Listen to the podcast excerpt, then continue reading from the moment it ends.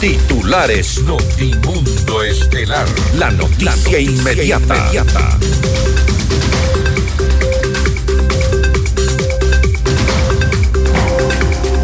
La Asamblea Nacional no logra ratificarse en su rechazo a la subida del IVA al 13%. Ahora la decisión está en manos del presidente Daniel Novoa.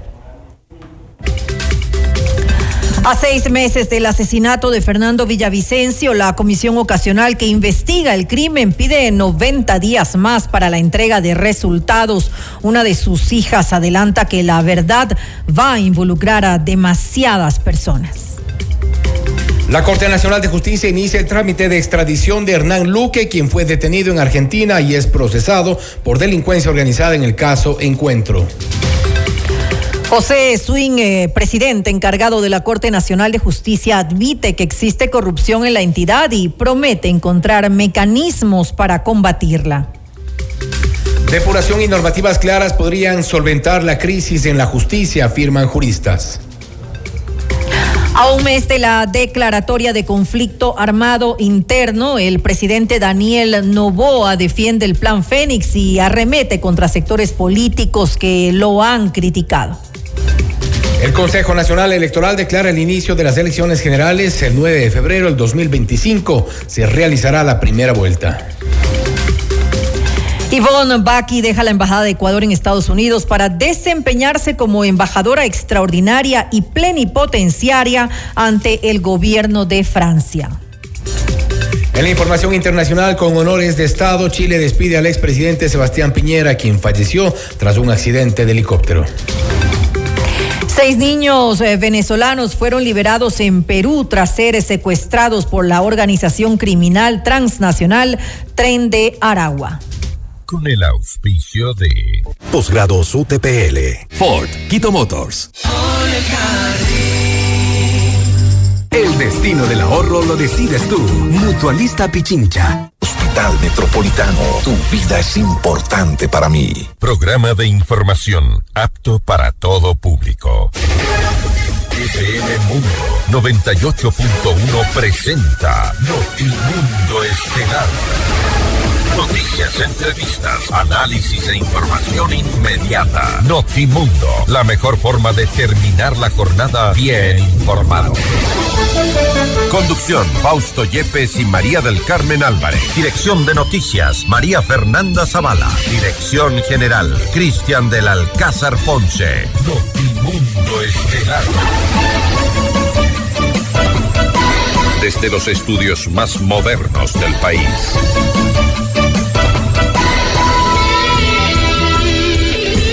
Y la ministra de Seguridad de Argentina, Patricia Bullrich, reporta el inicio de la extradición de Hernán Luque, expresidente del directorio de la EMCO, investigado y procesado en el caso denominado Encuentro. Bullrich ha dicho, lo buscaba la justicia por corrupción. Gracias al impecable trabajo coordinado entre las divisiones de Interpol de cada país, este defraudador del Estado está donde debe estar. En pocas horas seguramente se reportará también el viaje hacia nuestro país para que continúe el proceso ya en manos de la justicia.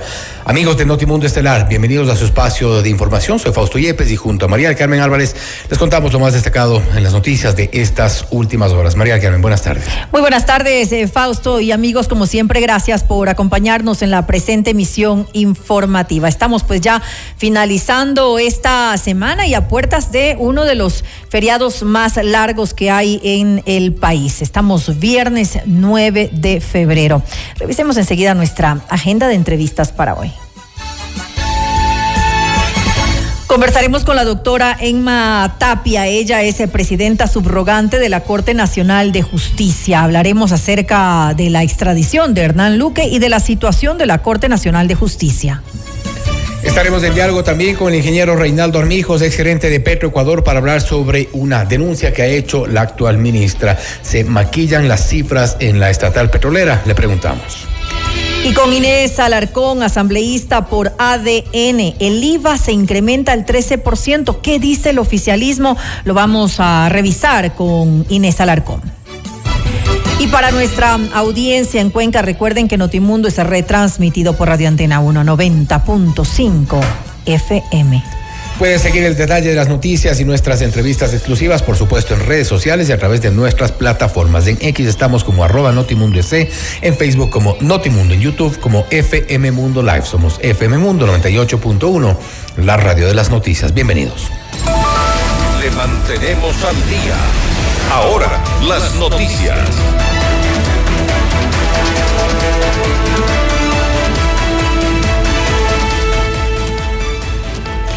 La Asamblea Nacional no se allanó al veto presidencial, pero tampoco se pudo ratificar en su rechazo a la subida del IVA. Es decir, tras las fallidas votaciones entró a operar la figura del allanamiento tácito. Esto implica que la objeción presidencial será publicada en el registro oficial, tal como lo planteó Daniel Novoa, con la fijación del IVA al 13% y con la posibilidad de que el mandatario pueda elevarlo circunstancialmente hasta el 15% previo dictamen favorable del Ministerio de Economía y Finanzas.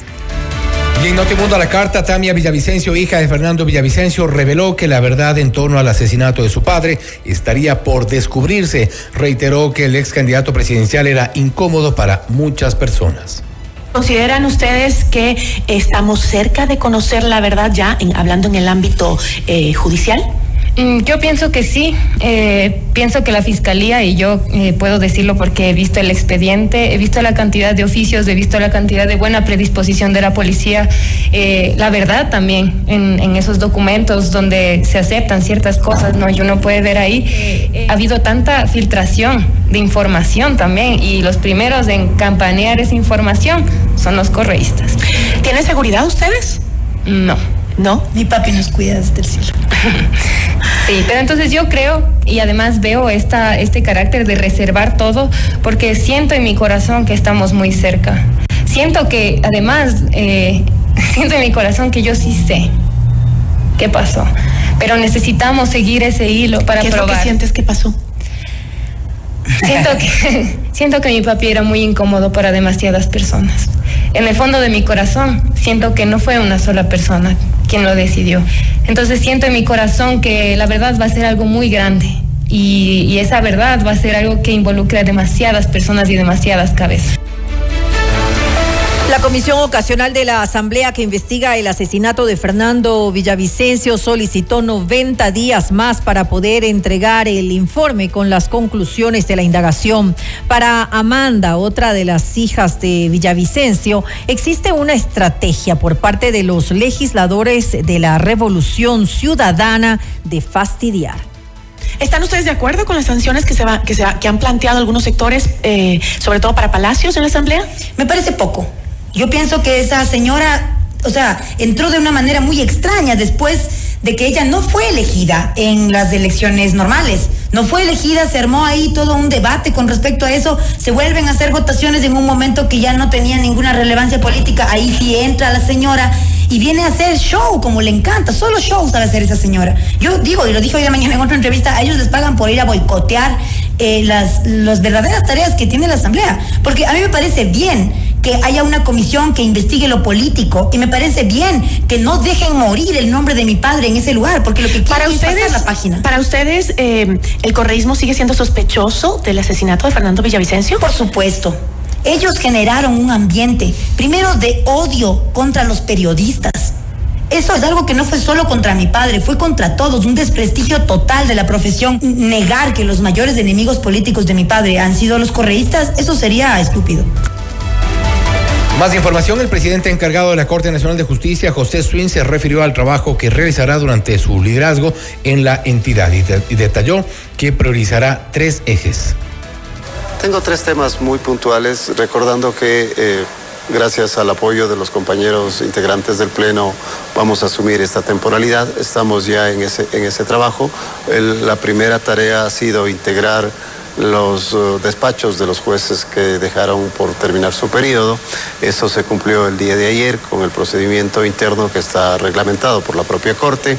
Entonces, eso ha permitido mantener la continuidad del servicio, que es extremadamente sensible. Eh, esa es el primer, la primera tarea que ya hemos cumplido. La segunda tarea, a mí me parece que es importante. Eh, apoyar el proceso de selección de los jueces titulares que, tendrán que incorporarse al Pleno de la Corte Nacional de Justicia. Esa es una tarea que, si bien es cierto, no nos corresponde a la Corte Nacional de Justicia, pero estamos dispuestos a brindar todo el apoyo necesario al Consejo de la Judicatura en cuanto a información, en cuanto a conocimientos, de, eh, de manera que ese, ese proceso concluya eh, en, en buenos términos. Además, Swing admitió que existen irregularidades en la Corte Nacional de Justicia y prometió que buscará los mecanismos de solución a este tipo de problemas. ¿Usted ha oído quizás, presidente, eh, que hay corrupción al interior de la Corte Nacional de Justicia? Sí, sí, eh, eso lo tenemos, tenemos claro, eh, soy consciente de eso. Hay un informe que ha preparado el, politólogo Santiago Basabe, realmente escandaliza saber que esas cosas se dan de esa manera. Yo voy a trabajar con el órgano disciplinario, con el Consejo de la Judicatura, para encontrar los mecanismos de solución para ese tipo de problemas. No creo que sea una, cosa fácil, eh, son temas estructurales, profundos, pero tenga la certeza de que vamos a trabajar inmediatamente en eso. Usted está escuchando Notimundo. Periodismo objetivo, responsable y equitativo. La Corte Nacional de Justicia inició el trámite para la extradición de Hernán Luque, expresidente del directorio de EMCO y quien es requerido por la justicia ecuatoriana por el presunto delito de delincuencia organizada. Esta es la entrevista de Fausto Yepes, hoy con... En los estudios de FM Mundo estamos con la doctora Emma Tapia, presidenta subrogante de la Corte Nacional de Justicia, para hablar sobre dos temas importantes. Primero, la situación de la Corte Nacional de Justicia a propósito del contexto que hemos vivido en las últimas semanas. Y también vamos a comenzar con este otro tema, la extradición de Hernán Luque. Se ha iniciado ya este proceso. Hemos incluso leído al inicio del noticiero eh, la reacción desde Argentina. Luque estará donde debe estar. Doctora Tapia, bienvenida. Muchas gracias por la entrevista. Aquí dispuesta a que ustedes eh, pregunten y que el país sepa exactamente qué está pasando en la función judicial. Gracias, eh, doctora. Más que nada para que nuestros oyentes y quienes nos están siguiendo a través de nuestras plataformas puedan entender cómo, en qué consiste este proceso de extradición. Se ha solicitado ya desde la presidencia de la Corte Nacional de Justicia. Esto, ¿cuánto tiempo tomará? Entendemos, hay una predisposición por parte de las autoridades de Argentina. Esto eh, tomará apenas días, seguramente. Mire, primero hay que aclarar a la ciudadanía que el proceso de extradición en realidad no es un proceso judicial propiamente dicho que se lleve a cabo desde la presidencia. Es un trámite un poco mixto entre administrativo y judicial porque lo que hace el presidente de la Corte Nacional de Justicia es cumplir la orden de un juez. El juez le dice, mire, hay esta persona, tiene esta orden de detención, está en tal parte, tráiganlo. Y lo que hace la presidencia de la Corte es este trámite administrativo de enviar los papeles al país que corresponda, mostrar los documentos exactos que corresponde, porque caso contrario puede caerse el proceso, y decirle, mire, el señor es requerido en el país, está en su país, tenemos un convenio con usted, tráiganlo. Y la Corte Nacional de Justicia, mire, recién ayer prácticamente empezamos a trabajar, sin embargo el señor presidente se puso inmediatamente en eso y estamos ya, se solicitó ya la extradición. Solo depende de que el país colaborante nos traiga inmediatamente Sí, y justo justamente me refería a lo que dijo la ministra de Seguridad de Argentina, Patricia Bullrich. Ella dice que eh, lo buscaba ya la justicia por corrupción. Dice, eh, eh, agradece a los trabajos coordinados de los dos países. Este defraudador del Estado está donde debe estar, detenido a la espera de ser extraditado a Ecuador. Argentina no es más refugio de delincuentes. Cooperación internacional para fortalecer nuestra seguridad, dice la ministra en Argentina. Y, y lo que le preguntaba nada más, esto podría tomar quizá pocas horas ya en función de que está todo tomar, Recordemos la última eh, extradición, por decir así, tomó horas. Ya solo dependerá de que las autoridades lo envíen. Así es. Ya es un tema meramente administrativo. Meramente en este administrativo. De, este de nuestra parte se ha cumplido ya con todo el trámite. Dependerá de Argentina el momento en el que lo embarque. Así es. Estamos pendientes, sin embargo, de la Corte Nacional, porque recuerde que apenas llegue al aeropuerto tenemos que estar presentes con la policía, etcétera, y ponerlo a orden del juez competente. Interesante saber, Hernán Luque estaría ya próximo seguramente a llegar a nuestro país para enfrentar el juicio en el caso denominado Encuentro. Hablemos, en doctora Tapia, de la eh, situación de la Corte Nacional de Justicia. Hace pocos instantes escuchábamos al doctor Swing que se refería a la corrupción en la Corte Nacional de Justicia. Él reconoce que existen irregularidades en la Corte, que hay problemas. ¿Usted lo reconoce así también? Mire, para nosotros realmente, y no, no me gusta y no podría tapar el sol con un dedo, definitivamente afectó muchísimo el hecho de ver que se allanen despachos de los jueces de la Corte Nacional, recordando que es el más alto organismo de justicia del país. Fue impactante, nos golpeó y sin embargo le escuchaba al doctor Swing no podemos negarlo, pero sin embargo también estamos dispuestos a colaborar. Se refiere a los jueces, eh, a las oficinas de los jueces que se los investiguen en el caso Metástasis. Así es, eso fue lo que nos impactó. En realidad, de lo que yo sepa, es la primera vez que se allanan despachos de jueces de Corte Nacional. Impactante y vergonzoso. Impactante y vergonzoso, así es. Sin embargo, ayer que hablábamos con el señor presidente, eh, él tenía pensado ya, seguramente lo hizo, hablar con el Consejo de la Judicatura para Recuerde que el Consejo de la Judicatura es nuestro órgano de control, administración, etcétera, pero de disciplina. Entonces, la Corte Nacional, eh, inmediatamente, el día de ayer, el señor presidente, siguiendo además estrictamente los pasos, eh, recuerde que teníamos tres eh, despachos vacíos de jueces penales algunos de ellos con casos importantísimos, muchas posibles prescripciones, cientos de escritos pendientes, audiencias que se nos estaban cayendo y pasaron todos estos días, desde el 3 de febrero que ellos cesaron y sin jueces de corte y además sin jueces de sala penal. Ayer el doctor Swing inmediatamente tomó acción en esto y mire que sí teníamos jueces. Se nombró, se encargó el despacho a la doctora Mercedes Caicedo, al doctor de la cadena y a la doctora Rita Bravo. Los tres despachos de la sala penal están llenos ya. Saquicela no lo, no lo hizo. Bueno, la, respuesta que él dio al Consejo de la Judicatura y que la hizo por escrito dijo que no había jueces para llenar, lo cual definitivamente no es cierto. La Corte Nacional tiene con jueces, necesitamos más porque ahora ya los ocupamos. Y sin embargo, mire, el Consejo ¿Cuál es su lectura entonces? ¿No quiso poner eh, el doctor Seguicena? Bueno, no podría yo dar una, una razón de por qué no lo hizo, pero yo mismo la dije. sobre lo, que está viendo le dije, el antes y después. Claro, le dije yo y incluso lo hice públicamente, cómo no tenemos jueces. Tenemos jueces en salas permanentes en la corte, ellos están en el cuarto piso y están todos los conjueces. Es más, se les encarga si se enfermaba un juez, si faltaba, tenía algún inconveniente, inmediatamente se encarga.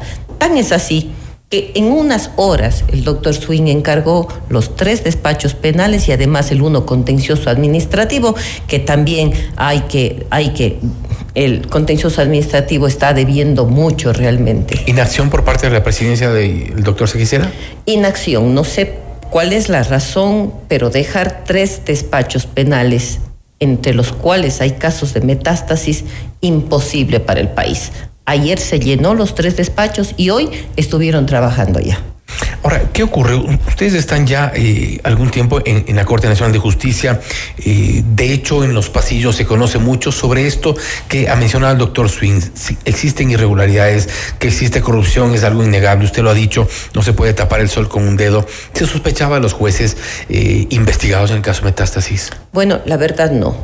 Como le dije, para mí fue impactante eh, tenemos pisos separados y aunque usted no lo crea, yo estoy en el sexto piso y el área penal está en el séptimo, llego a la corte casi siete y cuarto, siete y media y salgo más o menos a estas horas, no es que tenemos contacto mayor.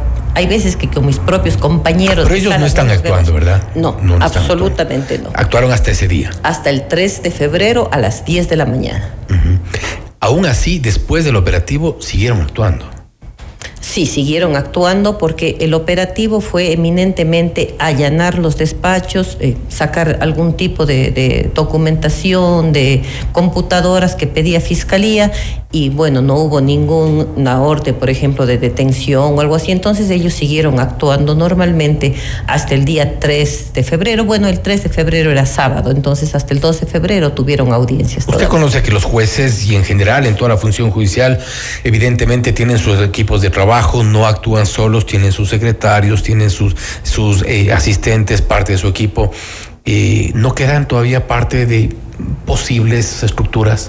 Bueno, mire, ¿O se está el, trabajando el en eso para despacho, El despacho de cada juez nacional de ellos, esti- nosotros tenemos dos ah, asesores y un auxiliar y un asistente. Ellos tienen, no sé si tres o cuatro asesores, pero esto es un cargo estricto de confianza. Cuando yo llegué, por ejemplo, yo tengo mis propios asesores, yo los traje, yo los entreno y ellos hacen lo que uno y la les gente de confianza de esos jueces sigue allí. Bueno, hasta ahora están, hasta ayer que yo les vi, estaban ahí porque esperaban la llegada de los conjueces para ver qué disponen, entregar procesos, explicarles qué es lo que está pendiente. Eh, estuve, por ejemplo, en el despacho de la doctora Mercedes Caicedo, hablé con ella y ella va con su propia gente. Ella va con sus propios asesores y los asesores del momento en que un juez o con juez ahora no quiere... eh, seguirlos utilizando como asesores, terminan su cargo inmediatamente porque no tienen nombramiento. Pero no hay el riesgo de que esta gente que ha estado todavía ya eh, asistiendo a los despachos, muy seguramente con información también privilegiada, no hay el riesgo de que pueda eh, contaminarse un poco también eh, procesos, por ejemplo. Bueno, mire, hablaba y le, y le comento por Mercedes Caicedo. Ella me decía que a pesar de que se, había un inventario de juicios, hay que ver escritos pendientes, había un informe que decía hay tantos escritos, tantos juicios, ella no. Ella hizo nuevamente todo el inventario, revisó de proceso en proceso, porque lo que más hay que ver en penal es, por ejemplo, una posible prescripción. Si usted no eh, dicta inmediatamente, señala una audiencia, una sentencia, hay procesos que pueden prescribir y en penal el momento que esto pasa queda fuera la persona. Que es parte de la dinámica de la corrupción que ha operado en, en- en muchos sectores de la y que ha justicia. operado en muchos sectores de la justicia. Así es, pero en, la sala, le- y le comento por eh, este despacho concretamente, ella inmediatamente levantó el, el inventario y está señalando ya audiencias por, para todos los que están por prescribir primero. Pero ella está con su propia gente, sus propios asesores y cada uno de los conjueces que hoy se están haciendo cargo tienen que ver si traen sus propios asesores o siguen ocupando a los que están ahí. Hay contaminación en la corte. Bueno, yo no podría determinar eso. Yo creo que estamos en investigación, dispuestos a Se colaborar una en lo que sea, pero yo creo que se requiere una depuración a nivel nacional.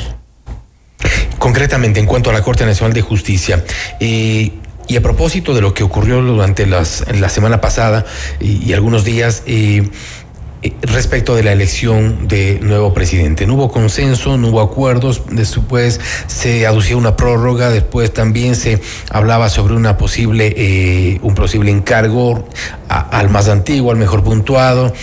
¿Era incómodo Iván Saquicela ya en ese momento? Bueno, Iván Saquicela terminó su periodo, para mi concepto, ni siquiera el 5 de febrero. Él El terminó el 26. 26 de enero porque él y 15 y 14 jueces más decidieron que las elecciones no solo se adelanten, sino se quedó determinado, recuerde que nosotros podemos autorregularnos, quedó de- determinado que los periodos iban a terminar de los presidentes cada 26 de enero. Entonces, si el 26 de enero no llegamos a un acuerdo, se entiende que su periodo ¿Se termina. arrogó funciones durante más de una semana? Bueno, la- el Consejo de la Judicatura emitió un comunicado y le decía que él tiene para actuar hasta el 5 de febrero. Entonces, en base a eso, el Consejo de la Judicatura, el doctor Saquicela continuó actuando hasta esa fecha. El Consejo de la Judicatura emitió una acción de personal, que es lo que corresponde, diciéndole, señor Saquicela, hoy es 5 de febrero, 9 de la noche, le comunicamos que usted ya no es presidente y que mañana tiene que integrarse. presentó su renuncia. Y él presentó la renuncia a las 10 y 22, pero hay algo que sí debo aclarar. La renuncia tenía que presentarla ante el Pleno. Yo soy parte del Pleno y el Pleno no ha recibido ninguna renuncia. ¿Qué implica eso? Que nunca renunció. No presentó ante el Consejo, no presentó ante el Pleno. Ah, estuvo reunido con nosotros y jamás nos dijo, por ejemplo, miren compañeros, presento mi renuncia. ¿A usted le resultó incómodo el doctor Saquicela? Me resultó incómodo definitivamente desde el momento en que yo consideraba que el día 26 de enero él había terminado su periodo. ¿Incómodo en, eh, por sus actitudes desde, después del 26 de enero? Incómodo por esas actitudes y por otras también. Por ejemplo, ¿cuáles? Yo, por ejemplo, fui quien le nominó a él para candidato a presidente, voté por él y le decía frente a los compañeros del Pleno, yo voy a estar apoyándole hasta que vea que cumpla lo que nos había ofrecido. ¿Y hasta cuándo se dio cuenta y cuándo se arrepintió? Bueno, yo diría que el último año ya resultó incómodo para el Pleno en general. O sea, dos años le confió. Le confiamos eh, la dirección, la administración, pero ya el último año por decirle, los dos primeros años sacábamos resoluciones, jurisprudencias, votábamos por ella y ese es nuestro trabajo. Nuestro trabajo no es eh, aparecer en un medio, en otro medio, rueda de prensa en un día, otro día, no, no. Eso les incomodaba. Nos incomodaba porque no estábamos cumpliendo con nuestro trabajo. ¿Quién, mire, quien debe llamar al Pleno es el presidente. Durante cuatro semanas no hemos sido llamados al Pleno, entonces, ¿qué está haciendo el Pleno? Si tenemos resoluciones pendientes, jurisprudencia pendiente, normativa que... Pero en principio no está mal que aparezca a los medios, que dé cuentas a la ciudadanía, que responda a las preguntas de la prensa. Usted mismo está ahora acá con nosotros, le agradecemos por haber venido, pero eh, ¿eso les molestaba quizá mucha exposición? Mire, y es como hablábamos con el doctor Swing, tenemos que ahora contarles qué está pasando en la Corte, tenemos que explicarles qué pasó estos días, cómo fue las elecciones, y eso es lo que nos preguntan. Pero nuestra función es trabajar. Queremos y tenemos ciertas cosas pendientes, muchas, no sé cuánto tiempo vamos a estar, pero el tiempo que estemos queremos empezar a trabajar.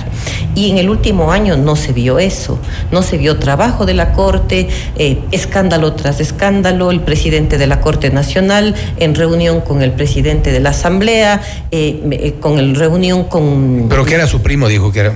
Que, y, el primo Virgilio Saquicela dijo que no había problema, que era... Bueno, en realidad no era primo. En realidad tienen el mismo apellido, pero no son primos. Eso todo el mundo piensa que son primos, pero no lo son porque soy de la misma provincia y no lo son.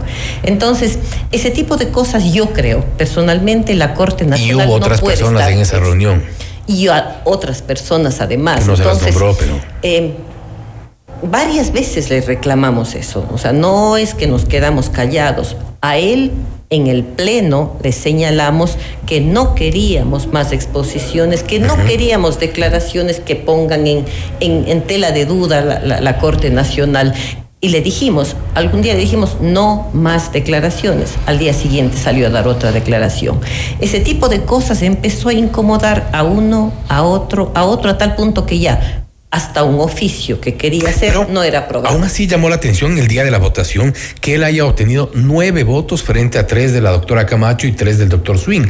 De alguna forma sí tenía una importante, eh, no mayoría para, para, para ser elegido, pero había un importante apoyo, nueve frente a tres y claro, pero hay que, hay que pensar algo muy claro.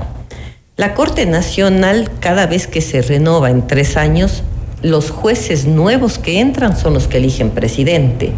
El concurso a Corte Nacional se cayó y el doctor Saquicela ofreció a cuatro de los compañeros que se iban que les iba a prorrogar en sus funciones. Esos son los cuatro votos que tuvo adicionales, porque el día que ellos se fueron... Eso fue amor con amor se paga. Así es, porque el día que ellos se fueron, al siguiente pleno que tuvimos ya no tuvo ni siquiera los cinco votos, tuvo cuatro. Entonces, y el, doctor Swing, por ejemplo, ahora tuvo nueve. ¿Hizo un canje de votos del doctor Saquicela? No sé qué lo hizo, pero los cuatro compañeros que se iban votaron por él.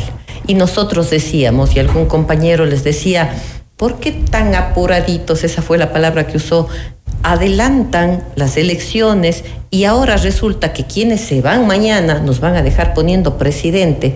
Sin embargo, mire, ni siquiera con ellos y conformado el Pleno no alcanzó los 12 votos, lo que significa que no tenía el apoyo del Pleno. El Pleno somos 21 personas. Y usted ha hablado ah, eh, este momento del concurso para jueces de la Corte Nacional de Justicia, un concurso que...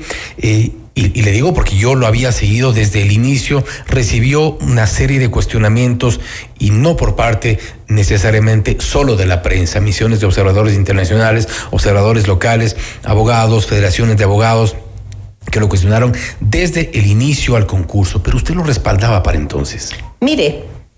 ¿Qué le hizo creer en el concurso? No, jamás. Lo que el doctor Saquicela pretendió, y por eso yo voté en contra y le dije muy claramente, el doctor Saquicela pretendía que el Pleno de la Corte saque un comunicado expresando al Consejo de la Judicatura que se declare la nulidad y el rechazo al concurso. Como cada uno de nosotros tenemos funciones, como por ejemplo, no es nuestra no es función de un juez preguntar al procurador. Usted no estaba de candidata. No, para nada. Pero había compañeros suyos que estaban aspirando. De mis compañeros, cuatro que votamos, ninguno estaba aspirando, no. Ya. Pero ¿por qué votamos en contra? No votamos a favor del concurso. Dio la impresión de que sí. No, votamos en contra de que nosotros como pleno demos la opinión de un concurso al que no tenemos acceso. No tenemos injerencia y no podemos tenerla porque somos la Corte Nacional quienes va a recibir a estos jueces, pero no quien evalúa, quien califica. No.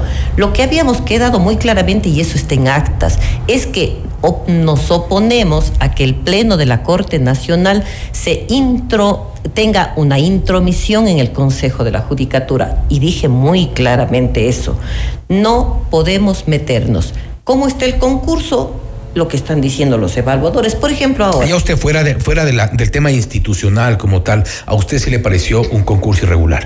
Bueno, no sé si irregular, pero yo que participé en un concurso había muchas cosas que personalmente como anterior concursante no me gustaban.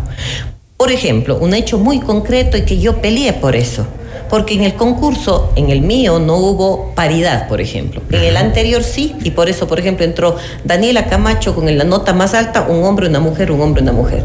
Hoy no. En mi concurso tampoco. En mi concurso terminamos entrando dos mujeres. Entonces, por ejemplo, a mí me parece irregular desde esa parte del reglamento. Me parece hubo falta de publicidad, por ejemplo, en el caso en el caso del perfil de los jueces, hubo también problemas en la prueba de confianza, que a pesar de que muchas eh, abogadas y abogados que se quejaron de la repetición de la prueba de confianza, siguieron ahí en el concurso. Entonces nos quejamos de irregularidad, pero seguimos ahí en el concurso. Entonces hay cosas que no se ven bien y no están bien. Mire, en cuanto a los concursantes, yo mismo ah, conversé con algunos de ellos porque eran mis compañeros con jueces y decía, mire doctora, esto por ejemplo está mal. Lo de la prueba de confianza, definitivamente alguien me dijo, a mí me fue muy bien, yo no tengo por qué repetir. Y no repitió. Y sin embargo, el rato que le pasaron la nota, que dijeron no era la que esperaba. no era la que esperaba, pero ya no repitió. Entonces, cosas como estas creo yo que estaban mal y ahora puedo decirlo porque ya se declaró la nulidad, pero eso es lo que decía el doctor Swing. Ahora no es que nosotros queremos meternos en esto, por decir así, pero sí que nos dejen a la ciudadanía entera revisar desde el reglamento. Doctora Tapia, y para terminar, se nos fue un poquito el tiempo, pero eh, esta es una pregunta más como, eh, como un deseo también. ¿Habrá mejores días para la Corte? Yo espero que sí, y de verdad espero, que sí. ¿Y por qué? Yo, por ejemplo, planteé... Quiero tener alguna certeza. Yo digo, a ver, este momento ya elaboraron el reglamento para el concurso, está listo. Ayer sacaron el concurso interno para nombrar los conjueces que nos faltan y están calificando, lo revisaba hace un momento, los méritos solo de jueces provinciales y de tribunales distritales. Y me parece correcto. Méritos, sus años en la función judicial, si han sido sancionados, si tienen procesos. Esto solo para el concurso interno de, con jueces temporales. Está listo el concurso, el reglamento para concurso de la Corte Nacional. Yo considero personalmente, por ejemplo, que se debería dejar al Consejo que esté este momento actuar y que termine con este concurso.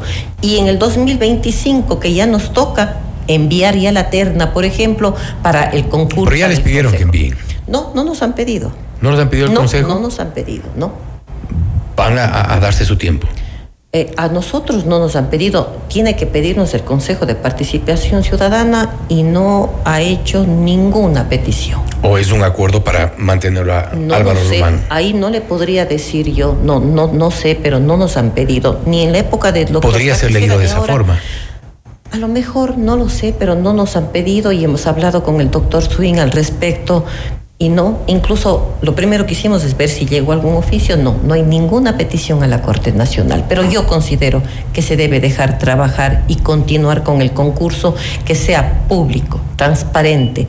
Porque si va este rato y entramos con otro presidente, a lo mejor este concurso se va a demorar dos años. Esperemos que eh, lleguen los nuevos jueces de la forma más, eh, de la forma eh, totalmente transparente como se merece la justicia. Doctora Tapia, nuevamente gracias por haber estado con Gracias a usted. Ha sido la doctora Emma Tapia, presidenta subrogante de la Corte Nacional de Justicia, hablando sobre la extradición de Hernán Luque por un lado y por otro sobre la situación de la Corte Nacional de Justicia, el concurso para jueces. Hay algunos temas que han resultado incómodos dentro del Pleno de la Corte Nacional de Justicia y nos ha referido la doctora Tapia. Esto es Notimundo Celar, siempre bien informados.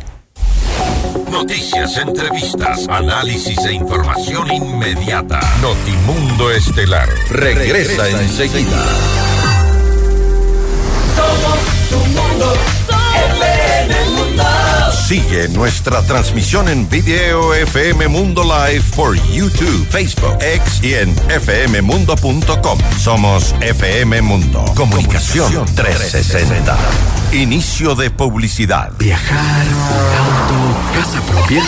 La respuesta es simple. Cumple tus metas y sueños ahorrando con planes de ahorro de Mutualista Pichincha, como el plan de ahorro Mi Retiro, que te permite ahorrar hoy para la felicidad del mañana y participar por un viaje a las Galápagos, o el plan de ahorro Mi Vivienda, para mudarte la vida que siempre soñaste y participar por el equipamiento de tu sala, cocina y comedor. En Mutualista Pichincha, el destino del ahorro lo decides tú. Mutualista Pichincha. Hola Paco. Hola José. Necesito tu opinión Paco. Ya le tengo que llevar a mi Ford a los mantenimientos. No sé si llevarlo a la casa o buscar otra opción porque no quiero que me salga caro. José, tranquilo. Yo siempre llevo mi Ford a Quito Motors y todo va sobre ruedas. Le hacen los chequeos necesarios, me explican cualquier problema y lo mejor de todo es que te dan garantía y usan repuestos originales. No todos los talleres son expertos. Acércate a Ford Quito Motors y encuentra lo que tu vehículo necesita. Si tienes un Ford, trátalo como a un Ford. Ford Quito Motors. Porque tu lucha es la nuestra. Llegó el PED Scan con inteligencia artificial al Hospital Metropolitano. Gracias a su innovadora tecnología, imágenes exactas e informes confiables, tomaremos las mejores decisiones para un tratamiento óptimo del cáncer, de manera precisa, confortable y con menor exposición a la radiación. Llámanos al 1-800-H-METRO o ingresen en hospitalmetropolitano.org. PED Scan del Hospital Metropolitano. Tu vida es importante para mí. Estudia en la universidad con 24 años de experiencia impartiendo estudios de posgrados, posicionada en el top 10 de las universidades con mayor producción científica del país, según el estudio World University Rankings. La UTPL garantiza la calidad por su innovador modelo educativo. Más de 26.000 graduados de nuestros diferentes posgrados certifican la calidad educativa de nuestros programas de cuarto nivel. Proyecta hoy tu futuro profesional hacia otro nivel. Elige uno de nuestros programas de posgrados, porque el conocimiento transforma el mundo. Posgrados UTPL. Somos tu mundo, FM Mundo. Somos FM Mundo. Comunicación 360. Fin de publicidad. Continuamos en Notimundo Estelar con María del Carmen Álvarez y Fausto Yepes. Le mantenemos al día. Ahora, las noticias.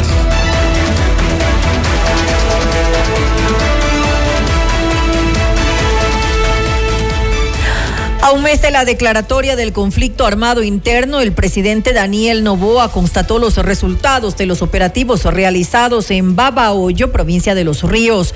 Desde la Unidad de Vigilancia Comunitaria de la ciudad, Novoa reafirmó su compromiso por continuar con su debate contra el terrorismo y destacó que esta es una de las provincias que más ha sufrido las consecuencias del crimen organizado y que ha sido escenario de considerable violencia. Seguimos luchando y porque seguimos en esta pelea contra el narcoterrorismo. Nos hemos caracterizado por hablar poco y por hacer bastante. nos hemos caracterizado por callarle la boca a nuestros enemigos políticos. Nos hemos caracterizado también por ser, para los incrédulos, los que menos probabilidad tenían, pero aún así dejarlos a todos en la vergüenza y en el silencio. Hoy es un día más de lucha, pero es un día importante, un día importante de agradecimiento en una de las provincias que más ha sufrido en el Ecuador, una de las provincias que más sangre se ha derramado. César Zapata, comandante general de la policía, afirmó que se ha reducido el número de muertes violentas en el país. Hoy, señor presidente, se cumple un mes del decreto en donde este estado de conflicto armado interno, a lo cual hemos dado un fuerte y contundente golpe al terrorismo y a la delincuencia, ya que se ha permitido reducir el promedio diario de 27.8 muertes violentas que se registraban a nivel nacional antes de la de declaratoria del estado de excepción a 10.7 en este mes que hemos intervenido conjuntamente con Fuerzas Armadas. Mediante decreto ejecutivo 159, el presidente Daniel Novoa dispuso el fin de los servicios de Yvonne Baki de la Embajada de Ecuador en Estados Unidos. Ahora Baki será embajadora extraordinaria y plenipotenciaria del país ante el gobierno de Francia. Baki estuvo en el cargo desde el 3 de febrero del 2020, es decir, colaboró en los gobiernos de Lenín Moreno, Guillermo Lazo y Daniel Novoa, quien la ha ratificado el pasado 4 de diciembre. Y la crítica situación por la que atraviesa el sistema judicial complica vislumbrar un panorama inmediato para sanearlo. En decisiones con Francisco Rocha, la directora del Observatorio de Derechos y Justicia, María Dolores Miño, aseguró que en el último año se ha profundizado la crisis en el sistema de justicia ecuatoriano. Aquí lo que tenemos es una crisis judicial que nosotros desde el observatorio la hemos calificado así más o menos desde agosto del año anterior, precisamente con eh, el impas que empieza con, con, con el intento de destitución al doctor Macías y desde ahí hemos tenido una, la, la, actual crisis judicial, ¿no? Porque como dije son muchas, que ha tenido algunas instancias, que ha, ha, ha pasado por el caso Metástasis, esta última del impas en la Corte, en, en, fin. Pero más allá de eso, Francisco, yo creo que eh, lo que no se está viendo, al menos, y que esto uno puede ver cuando uno conversa con los litigantes, uh -huh. por ejemplo, es que la, lo que vemos en la Corte Nacional, que es la punta de un iceberg muy complejo, solamente irradia una eh, suerte de podredumbre, perdónenme que utilice esta palabra, que atraviesa a la función judicial desde sus instancias más bajas. Miño también señaló que las formas de intento de control de la justicia van variando en cada gobierno. Enseguida algo de sus declaraciones el tema de la politización de la justicia y entender a la justicia como una suerte de botín político creo que es transversal a la historia republicana ecuatoriana y yo personalmente no lo atribuiría a un gobierno a otro. Lo que sí hemos sostenido nosotros durante ya mucho tiempo es que las formas de intento de control de la justicia van variando según cada gobierno. Entonces, por ejemplo, Lucio Gutiérrez, su forma de controlar fue sacarlos a todos y reemplazarlos. Y, la, claro, y luego vino Correa y la forma como Correa trataba de controlar esto era mediante un, unos procesos administrativos sancionatorios y mediante el diseño de concursos, entre comillas, de méritos y oposición, y, y digo entre comillas, consejo. y de un consejo que supuestamente es un órgano exclusivamente administrativo, pero tiene unas potestades de designación y sancionatorias que son, a mi criterio, exorbitantes y que terminan volviendo al Consejo de la Judicatura en un ente con una capacidad de control muy grande sobre las decisiones de los jueces. Para Walter Macías, ex juez de la Corte Nacional de Justicia, es necesario que se dejen de lado intereses personales y se trabaje en conjunto para sacar a flote a la función judicial. Tiene que eh, haber un proceso de desprendimiento en la Administración de Justicia, tanto eh, como se vio en la elección de presidente de la Corte Nacional, como en ciertas actuaciones del Consejo de la Judicatura, que como órgano no debe jugar en esa misma línea de tratar de eh, dejar entrever de que las mismas situaciones que pasan al interior de la Corte Nacional se pueden revelar también en el órgano administrativo. Eso, para empezar, eh, sí produce, ¿verdad? O hace ruido a la ciudadanía, me imagino, porque a nosotros como jueces también nos hacía ruido, el hecho de esta suerte de, si se puede decir, pactos, ¿verdad? Que se evidenciaban en las actuaciones de unos y otros. Cuando era el, el consejo de dos o más que cinco, obviamente que existían inclusive venta de conciencias. O sea, hay que ser realmente frontales. No existe otra cuestión que eso y parte de eso era la persecución administrativa que en un momento eh, fui eh, sometido por parte del Consejo de la Judicatura. Además, Macías explicó que es urgente una depuración, pues existen cientos de funcionarios que responden a intereses de Wilman Terán y Javier Muñoz, procesados por distintos delitos. Pero debe también hacerse la depuración casa adentro. No entiendo cómo es posible que actualmente, como dije, son casi 800 funcionarios de la administración anterior que todavía no los depuran. Sin embargo, cuando fue una asesora del doctor Iván Saquicela cuando estaba de presidente, de un plumazo dijeron inmediatamente se la saca y se le termina el contrato. Y de estas personas que están más de 700, la mitad son contratadas. Pueden haber sacado un plumazo y los nombramientos provisionales hacerlo de una forma un poco más eh, sesuda porque hay que establecer cómo desatender aquello. O por ejemplo, al doctor Murillo le preguntaron en otro programa, no va a mencionar por respeto a este medio, eh, que, qué pasaba con la directora provincial de Manabí que la designan en este periodo y el esposo es un juez que ha sido cuestionado e inclusive tiene una declaratoria previa para destitución y en estos arreglos con la anterior administración se la dieron de baja sin competencia al director provincial. Entonces, si no arreglamos eso casa adentro, ¿cómo podemos exigir hacia afuera que los jueces tengan una pulcritud, sean impolutos? O sea, y creo que eso le está faltando un poco al doctor Román dar ese paso. El pronunciamiento de la Procuraduría General del Estado sobre la prórroga en funciones del ahora expresidente de la Corte, Iván Saquicela, es un recurso que no puede ser desnaturalizado, según Miguel Molina, abogado constitucionalista. Parece que eh, el criterio del procurador es del nuevo, eh, de la nueva resolución de Manglar Alto, ¿no? Es decir, se está usando eh, tan a la ligera como se está usando y como, como hay una desnaturalización de las garantías jurisdiccionales en marcha. Y sí creo yo que eh, hay que prender las alertas sobre pronunciamientos del procurador que generan dudas de forma. El tema, digamos, del procurador y de sus criterios, finalmente me parece que no topa el, el tema deontológico de lo que estamos discutiendo. No en gracia de discusión, digamos que eh, eh, vamos todos a aceptar lo que dio el procurador y, y no hay ningún problema. No es ese el tema aquí. Finalmente, Molina hizo un llamado para que Álvaro Román, presidente encargado del Consejo de la Judicatura, tome en cuenta en la academia para plantear reformas en la función judicial. Yo creo que la doctora Miño ha señalado algo fundamental, que es los poderes desorbitantes que tiene el Consejo de la Judicatura. Yo diría que hay dos que deben ser revisados de manera inmediata, y es que ese Consejo, que a veces es em, integrado por personas descalificadas desde el año 2008, ha sido así, ¿no?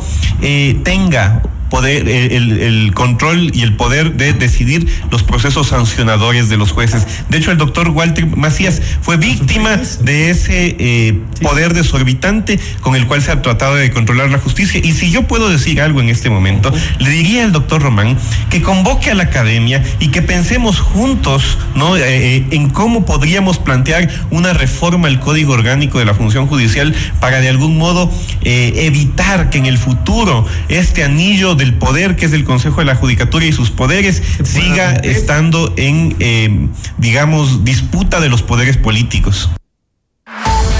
Usted está escuchando Notimundo.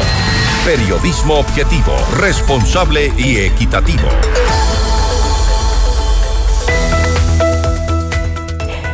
Tu vehículo merece lo mejor. En Forquito Motors se encuentra todo lo que necesitas junto con nuestra asesoría profesional. Mantenimientos, repuestos originales, chequeos completos y garantía en todo. Recuerda, no todos los talleres son expertos. Si tienes un Ford, trátalo como un Ford. Forquito Motors. Si estando en la ciudad con tus amigos la pasas increíble, ¿te imaginas si se van todos de viaje? Este San Valentín con Mole El Jardín puedes ganar cuatro pasajes para que viajes con tus amigos al destino que elijan. Con Copa Airlines acumula 50 dólares en facturas y participa. Un momento de compras en Mall El Jardín los puede llevar a donde quieran. Flexicuenta de Mutualista Pichincha es una cuenta inteligente que cuida tu rentabilidad ganando el mejor interés, el 5.5% desde el primer día y puedes retirar tu dinero cuando quieras. Ya no hay límites, solo posibilidades. Mutualista Pichincha, ¿tienes un sueño? Construyámoslo. Hospital Metropolitano es el único hospital privado en Ecuador con cirugía robótica Da Vinci para casos de alta complejidad y cirugía bariátrica. Consulta ya con tu médico especialista, Hospital Metropolitano. FM Mundo invita a tres parejas al Tour Prismarama con el gran León Larregui, vocalista de Zoe en Quito, el jueves 15 de febrero en el Teatro Ágora Casa de la Cultura a las 19 horas. Puedes inscribirte ahora en FM Mundo y en WhatsApp al 098-999-9819 con la palabra Prismarama y tus datos personales. Recuerda que el premio incluye un delicioso almuerzo en Pícaro Resto Grill. Sorteo el jueves 15 15 de febrero en nuestros programas en vivo. Otra promoción gigante de FM Mundo. Sigue el detalle de las noticias y nuestras entrevistas en redes sociales y a través de nuestras plataformas. En X estamos en arroba Notimundo en YouTube como FM Mundo Live. Puedes descargar nuestra aplicación en la App Store y Google Play. Encuéntranos como FM Mundo 98.1. Somos la radio de las noticias. Volvemos objetividad y credibilidad. Notimundo Estelar. Con María del Carmen Álvarez y Fausto Yepes. Regresa enseguida. Somos tu mundo. mundo. Mira nuestros mejores contenidos. Suscríbete gratis a nuestro canal de YouTube FM Mundo Live. Somos FM Mundo. Comunicación 360. Inicio de publicidad.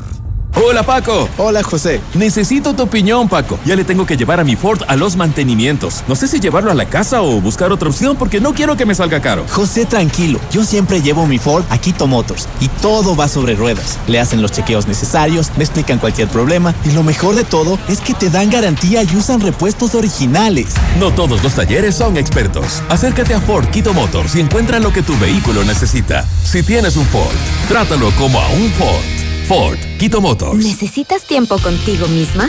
Te comparto tres momentos para disfrutar en Mall El Jardín. Uno, El helado de chocolate lo puede todo. Pide una copa extra grande. Mm. Dos, Pruébate looks diferentes y sorpréndete a ti misma. Tres, Un corte de cabello radical que ni tu perro te reconozca. Mole El Jardín. Muchos momentos en un solo lugar. Mole El Jardín. En Banco Amazonas te ofrecemos la mejor tasa del mercado. Con inversiones 3.0 tienes más de una forma de ganar. Potencia el rendimiento de tu capital con depósito a plazo fijo.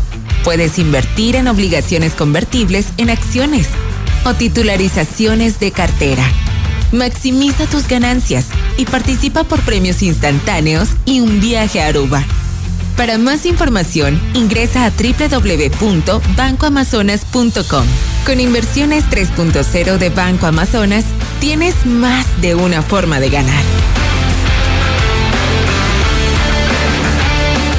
Somos tu mundo.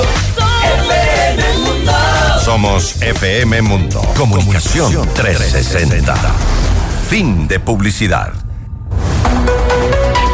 Continuamos en Notimundo Estelar con María del Carmen Álvarez y Fausto Yepes. La ministra de Energía y Minas, Andrea Arrobo, aseguró que en Petroecuador se maquillaban las cifras de producción. La noticia requiere profundidad. En Notimundo están los protagonistas de la noticia. En los estudios de FM Mundo estamos ya con el ingeniero Reinaldo Armijos, exgerente de Petroecuador. La ministra Arrobo ha dicho que en Petroecuador se maquillan las cifras. Algunos de los analistas consultados y gente dentro de la estatal petrolera ha coincidido en que hay hay números que no cuadran en cuanto a la producción y la exportación, por ejemplo, y que eso han dicho es un secreto a voces. El ex gerente de Petroecuador está ya con nosotros, el ingeniero Reinaldo Armijos. Gracias por estar con nosotros. Bienvenido. Estimado Fausto, muy buenas tardes. un poquito sorteando el tráfico. Sorteando el tráfico, vinimos de, de lejos, pero estamos aquí felizmente. Muchas gracias, Fausto, por la invitación. Perfecto, gracias también. Para poner en contexto, vamos a escuchar las palabras de la ministra Arrobo a propósito de esto que eh, suena una, una, denuncia grave.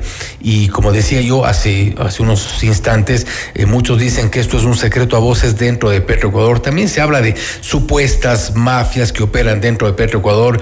Hemos sido testigos también de procesos judiciales, ahora mismo de delaciones en Estados Unidos, donde se habla de estructuras, verdaderas estructuras de corrupción que habían operado durante años en la estatal petrolera. Esto, eh, ¿qué tan posible es depurar a Petroecuador, tomando en cuenta todo este tipo de denuncias que se han registrado y ahora mismo con la denuncia hecha por la ministra de Energía sobre eh, supuesto maquillaje de cifras? Es algo, es un tema no menor. Vamos a escuchar enseguida a la ministra, no tenemos este momento, pero, ingeniero Armijos, se maquillan las cifras en Petroecuador. Usted estuvo hasta reciente, recientemente, hasta fin de año. Así es, Fausto, muchas gracias. Eh, estuve hasta el, 13, hasta el 11 de diciembre, de hecho. Eh, formalmente asumí eh, la gerencia general alrededor del 13 de octubre como gerente general subrogante. Y bueno, sobre eso eh, yo me permito indicar que lo que es la parte de, de, producción y cómo se hace el manejo como tal de la información no es solo una persona o no es solo una, una unidad dentro de Petroecuador, sino que todo lo que es las cifras que están de producción se generan a partir desde todo lo que son los, los campos, los bloques, eh, hay el gerente de, los, de activos, hay los supervisores como tal, hay los jefes de producción y desde ahí se va construyendo eh, un, los números específicamente y recabando conforme los conteos en el tema de producción y transferencia a tanquería. Entonces, en este caso, adicionalmente a eso, una vez que se recopila toda esta información, eh, es importante entender este proceso, va hacia una parte de programación específicamente en, la gerencia de exploración y producción. Posteriormente a eso hay una jefatura de eh, programación de todo Petroecuador que te mide desde la parte de producción, aparte del tema de lo que son combustibles, etcétera. De ahí, una vez que emite Petroecuador estas cifras, estas cifras se van hacia el ministerio y adicionalmente aquí hay algo muy importante y quiero ser enfático en esto. Esas cifras son auditadas y son validadas por la Agencia de Regulación y Control. ¿Sí? que es obviamente un ente que está bajo el Ministerio de Energía y Minas. ¿Desmiente de alguna forma lo que dijo la ministra? Más allá de desmentir, creo que hay que entender muchísimo el proceso. Eh, yo al momento que estuve en la, en la, en, la, gerencia y de hecho estuve un tiempo mucho más largo en, en comercio internacional, alrededor de un año y medio, pero eh, si fuese así, si no se tuviera cifras específicas, si no se tuviera eh, la auditoría de todo el resto de instituciones y del resto de personas, porque esto no es un cúmulo o no es alguien que se pone en el Excel a tipear y dice para, para quedar bien tenemos unas cifras más altas, no, porque esto coincide adicionalmente con lo que se va a refinería y con lo que se va hacia la exportación. Es una trazabilidad que se lleva de esto, ¿no? Ahora, pero eso quisiera decir, quisiera decir que estamos de alguna forma desconociendo algo que sí me permito decir que es un secreto a voces y no es uno, dos, tres, sino varios funcionarios de distintas áreas que se refieren, incluso denuncias ha habido, por ejemplo, de los famosos pinchazos al poliducto, ah, pinchazos sí. al sote, eh, ha habido este tipo de cosas. Si en efecto hay pinchazos, eso sí se ha registrado, sí. eso sí está, eso es un hecho, eh, no deberían cuadrar las cifras. Claro, de hecho, Fausto, inclusive... ¿Cómo es que este cuadran las cifras? Pasan las auditorías, pasa eh, la Agencia de Regulación y Control y los pinchazos eh, en algún lado se está yendo. Perfecto, Fausto. Hay un tema importante aquí. Estamos hablando de dos sistemas de transferencia y de transporte específicamente de productos. Primero tenemos el crudo Napo, el crudo Oriente y tenemos todo lo que son los productos limpios que se llaman, ¿no? Esos se trasladan por el poliducto. El poliducto es el que sufre normalmente pinchazos. Pinchazo, así es. Muy eh, rara vez sufre el, el, SOTE o el sistema eh, de oleoductos transecuatoriano sí, o que el no OCP. tiene mucho sentido Entonces, tampoco. Muchas claro. veces puede ser únicamente por por, por, dañar. Claro, exactamente. Entonces, yo sí soy enfático en esto. Las personas que manejan todo ese círculo de información, de hecho, saben que tienen una responsabilidad muy fuerte, tanto hablando jurídicamente, civil, penal, etcétera. O sea, todas esas cifras pueden ser validadas. Yo quisiera exhortar a las autoridades y pues tal vez la ministra eh, por desconocimiento o porque alguien le dio la información incorrecta o tal vez para alguien brillar, yo creo que desmerecemos muchísimo el trabajo de la gente que está manejando eh, ese tema y más allá la gente que está en exploración y producción, ¿no? Que depende muchísimo la riqueza del país y ahí sí yo les hago un llamado y me encantaría que puedan demostrar eso, eh, inclusive ante entes como la Asamblea eh, Nacional, eh, que vean y digan cuánto ha sido lo que se ha maquillado, cuánto ha sido, ¿por qué? Porque cualquier eh, gerencia o cualquier administrador que ha estado al frente de, de Petroecuador, creo que cuál fue eh, o cuál es la responsabilidad, es el validar todo este tipo de información. Pero yo le explico el proceso, entonces es muy complicado cuando tú tienes una cadena que es muy grande de información, se puede tergiversar. Lo que sí quiero ser un poco explícito en esto es que normalmente a partir de una administración que hubo a inicios del 2022, se decidió incluir dentro de la producción al gas asociado. Normalmente cuando se hace extracción de crudo, el crudo no sale solo, sale con agua, sale con arenas y adicionalmente tenemos el gas asociado. Ese gas asociado está más o menos en un promedio de producción de 8.500 barriles, ya eso convertido a barriles como tal. El problema es que Ecuador no los usa, ¿ya? Pero es un producto que viene a partir del crudo y normalmente, como digo, por ejemplo, en el caso cuando yo salí de, de- de la gerencia eh, general de Petroecuador, dejamos la producción en 412 mil barriles, de los cuales eh, alrededor de... Que fue uno de los picos para entonces. Sí, y sí, y fueron alrededor de 4 mil, eh, 403 mil a 404 mil solo de crudo y el resto era de gas asociado. Entonces, eso quería, eh, y es importante que la gente... Quizá en eso, eh, sugiere usted que está la equivocación eh, eventualmente de la Puede ministra. ser, puede ser, y yo me, me encantaría pensar en eso como tal, porque yo, yo creo que para... Porque las administraciones anteriores entonces podrían o deberían sentirse aludidas con estas Claro, declaraciones. no, más allá de todo, es, es sumamente grave. O sea, está, es, es, es, es más grave que decir si yo eh, hago o pongo una cifra incorrecta en un estado financiero. O sea, es así o más grave inclusive. ¿Por qué? Porque yo estaría... eh, Toda la trazabilidad financiera se hace a partir de lo que se tiene de stock de producción, cuánto se vende, cuánto se procesa en la refinería, cuánto se perdió por algún derrame, por cualquier cosa. Entonces, todo eso es un sistema de trazabilidad. Y recordemos algo, eh, no matizando los problemas de corrupción que ha tenido Petroecuador y que lo hemos visto, pero dentro del proceso de la cadena de valor, Petroecuador es muy normado, ¿ya? Y aquí hay la Agencia de Regulación y Control de Hidrocarburos, de temas mineros, que está en todos estos entes, ellos fiscalizan, ¿sí? Más de ahorita, fiscalizan que los números que Petroecuador los tiene sean los números correctos. Entonces, me encantaría que las autoridades puedan tener esa información o que eh, desde la gerencia de Petroecuador les envíen cuál es el flujograma de procesos para no alarmar a la población eh, en temas que son sumamente delicados y que nos pueden afectar el bolsillo a todos. Ahora, si bien generan alarma estas eh, declaraciones, no es menos cierto que si hablamos de qué pasan estos procesos de auditoría, esta trazabilidad, la aprobación por parte de la Agencia de Regulación y Control, esto querría decir que las cosas están perfectas en Perú Ecuador y creo que no es así.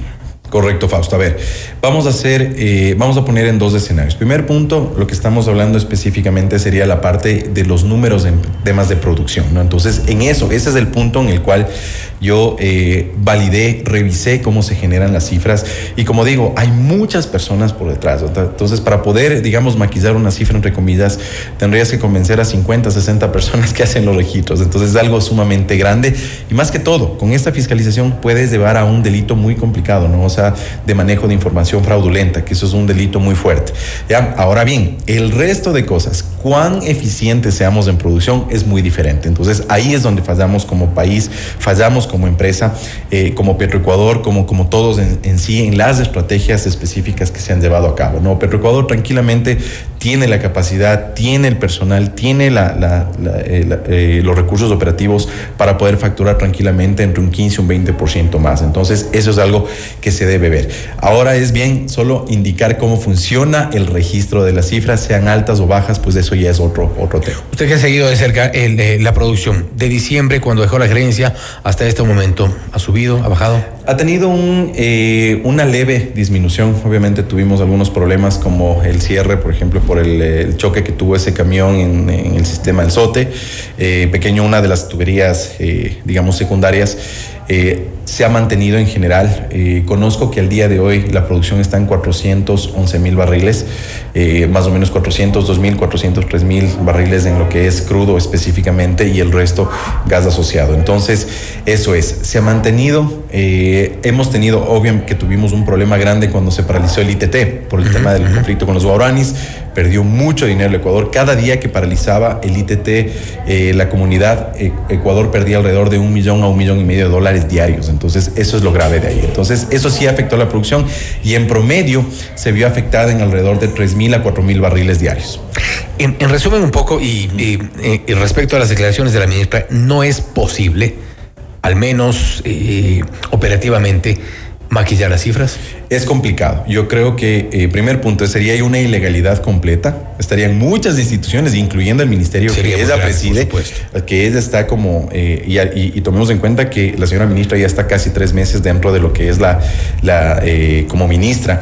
Adicionalmente ya tiene una nueva administración Petroecuador, la agencia de regulación y control también tiene una directora, entonces yo, yo considero que no es dable, que no es eh, de hecho correcto dar esa afirmación de manera específica. Se ha dicho, por ejemplo, que hay mafias dentro de Petroecuador y que, y, un poco también en el contexto de todas estas denuncias, hablamos al inicio de las delaciones en Estados Unidos, denuncias de estructuras internas que incluso ocurrieron eh, poco tiempo antes de su administración. Eh, ¿Se ha desarmado eso? ¿Se ha logrado? Considero que no. Eso es un proceso que Petroecuador tendrá que ir eh, limpiando poco a poco. No ha sido posible una es, depuración. es imposible. O sea, realmente en un, en un tiempo muy ¿Dónde o en qué sentido operan estas mafias? A ver, eh, eso tiene una estructura muy fuerte. Desde un punto, de, desde la validación, desde la generación de un requerimiento de un producto, servicio o insumo. Después puede existir eh, corrupción dentro de la comisión como tal. De ahí vienen empresas que son preparadas para esos términos de referencia. Más adelante viene el tema de las ad- adjudicaciones, de los pagos. Entonces es una estructura bastante grande que en el caso que se pueda detectar es, eh, se debería afectar a muchas áreas como tal. Entonces es algo, es un, es un eh, mensaje a voces como tal y, y súper fuerte que Petroecuador ha sufrido esto muchos años. Y yo considero que podríamos hacerlo más eficiente al momento que se logre limpiar este tipo de cosas. Y a propósito de la, de la, de la depuración, se ha, se, ha, se ha visto, ha sido público, por ejemplo, la paralización de procesos, en el caso de la refinería, en el caso de los, de los mecheros de gas, por ejemplo. Muchos de los procesos han sido frenados, paralizados y, y- y siempre han estado este tipo de, de- de tropiezos impidiendo que Petroecuador salga. Y eso continúa. Sí, totalmente. Y eso realmente como ecuatoriano yo creo que es una pena que siempre en todas las instituciones, no solo en Petroecuador, en todas las administraciones y todo, siempre que existe un cambio administrativo o algo, pues significa que viene otra persona con otro criterio y bajo ningún concepto se mantiene lo que está bien y se elimina lo que está mal, sino que la persona que viene o cualquier persona, Un cualquier autoridad sencillamente dice eso no me gusta, pese a que in- inclusive, por ejemplo, algún proceso ya pudo haber estado adjudicado o cualquier cosa, se lo dan de baja. ¿Qué procesos están forma. pendientes, por ejemplo? Por- a ver, el Lo tema de conoce. refinería es súper complicado, ¿no? Eh, hubieron muchas personas que dijeron que refinería no está en emergencia, que no está bien sustentado. Bueno, nosotros dejamos un informe ahí que debía haber sido validado por las autoridades, de lo que sé hasta el momento nada. Eso es una bomba de tiempo que cualquier momento nos puede cobrar. Y eso para una, para una, eh, para una, eh, ¿cómo es? Una reparación de la refinería. Más que todo, existen áreas específicas de la refinería que están con problemas muy fuertes, porque por falta de mantenimiento, falta de repuestos, falta de atención. Y segundo, los procesos de adquisición de repuestos o de adquisición del servicio se han caído todo el tiempo. Ya, por ejemplo, tema compra de químicos, el tema del manejo de lo que es de residuos, temas ambientales. Pero se caen etcétera. también porque hay importadores beneficiados. No, más allá de eso, eh, Fausto, sí puedo decir con conocimiento de causa aquí que es más a partir de, por ejemplo, cualquier tipo de falla, o sea, los procesos con el CERCOP son sumamente complicados. ¿Qué significa? Que si falla un punto, una coma, o si alguien no puso un documento o algo, pues sencillamente ya cae en una ilegalidad y las comisiones normalmente se dan de baja. ¿Qué otros procesos están pendientes? Claro, o también, tema refinería es uno importante, por ejemplo, el tema de lo que es ropa de trabajo para las personas, que eso también, si yo quiero mantener producción, tengo que cuidarle a mi personal, tengo que darle los insumos necesarios, tengo que pagarle a tiempo, etcétera, ¿no? Ese es otro punto que también está demorado. Otra de las cosas que está demorada también, Petroecuador, es la adquisición de todo lo que son repuestos para la gerencia de transporte. La gerencia de transporte es la que se encarga de bombear todo el producto para que pueda ser vendido o pueda ser procesado en cualquiera de las tres refinerías. Entonces, si tenemos problemas con eso, tomemos en cuenta que Dios no quiera, se paraliza el SOTE o se paraliza el poliducto en algún momento, Ecuador no tiene tanquería necesaria para poder tener in- inventariado en stock de producto y eso afectaría directamente hacia el bombeo y a la extracción y a la producción directamente. Entonces, esos son los otros procesos complicados. No sé cómo está también el tema de las auditorías financieras. Yo dejé suscribiendo los estados financieros de Petroecuador 2019, 2021 y se finalizó con el 22. No sé en qué ¿No será que le están eh, dando información a la ministra sobre eh, resultados preliminares de esas auditorías? Sabe que realmente no, porque no hay ni, de lo que sé no está ni contratado todavía. Se debía haber contratado esas auditorías ya en diciembre. Eh, nosotros hicimos un trabajo muy exhaustivo. Que era un tema que se reclamaba. desde Claro, ya se reclamaba y eso no había es lo más básico para ser un gerente o para poder gerenciar una empresa es tener los balances, los estados financieros que, sean no había. debidamente, y no había. Entonces estábamos a ciegas prácticamente. Sigue sin haber. Entonces sé que todavía no está hecha la auditoría o que no está iniciado el proceso. Puede ser que felizmente lo esté. No, no, no tengo información directa de ahí, pero ese era otro de los procesos que estaba. Otra cosa, la revalorización de los activos. Miren lo que pasó, eh, el tema legal con eh, el asunto de peculado, del presunto peculado que se fue, que fue generado por la, Por la contratación de la póliza de Exactamente. Entonces no sé. Ese es otro proceso que estaba pendiente, es la revalorización de los activos. No se puede contratar o no se puede mantener una póliza sin mantener una debida. Pero este momento está con seguro. Está con seguro, totalmente. ¿De qué empresa? De Unión.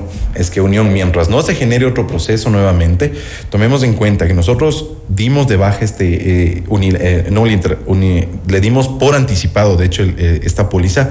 De ahí se tenía que de manera inmediata. Hubo la terminación contratar. U- Sí, más que unilateral es una anticipada, porque también la unilateral tiene por otros, otros conceptos y la anticipada es como cualquier seguro que eh, usted o yo podríamos contratar. O sea, si yo ya no necesito el seguro o si veo que algo no está funcionando debidamente el seguro, seguro. y aparte toda la, la información que pudimos recabar, ¿no? Entonces, eso fue la terminación que se tuvo que hacer, pero todavía no se ha generado el nuevo proceso para contratar nuevos seguros, sigue andando, se le debe seguir pagando a la empresa a la que actualmente tiene y lo más importante, no hay la revalorización de los activos o la valorización o la revisión del valor de los activos que tiene Petroecuador para poder contratar una póliza eficientemente. Y es una de las pólizas quizá de las más apetecidas en el sector. Totalmente, son estamos hablando Por de- eso vimos a unos eh, personajes en una cafetería. Claro, estamos hablando que la póliza previamente, eh, Petroecuador tiene alrededor de millones. activos entre alrededor de 10 mil millones. Obviamente eso puede ser que disminuya por el estado de la infraestructura que tiene actualmente, pero la póliza anterior de la información que data y que, y que reposa en Petroecuador era alrededor de 76 millones de dólares. Entonces esta nueva póliza tuvo un valor adicional. ¿Por qué? Porque en teoría se aumentó el bloque 1667, que esa es una unidad de negocio. Yo como gerente, digamos, estando en los zapatos de ellos, deberían hacer un proceso específico hacia esa unidad de negocios que tiene toda la potestad de contratar una póliza específicamente para sus activos. Que sería adicional. Exactamente.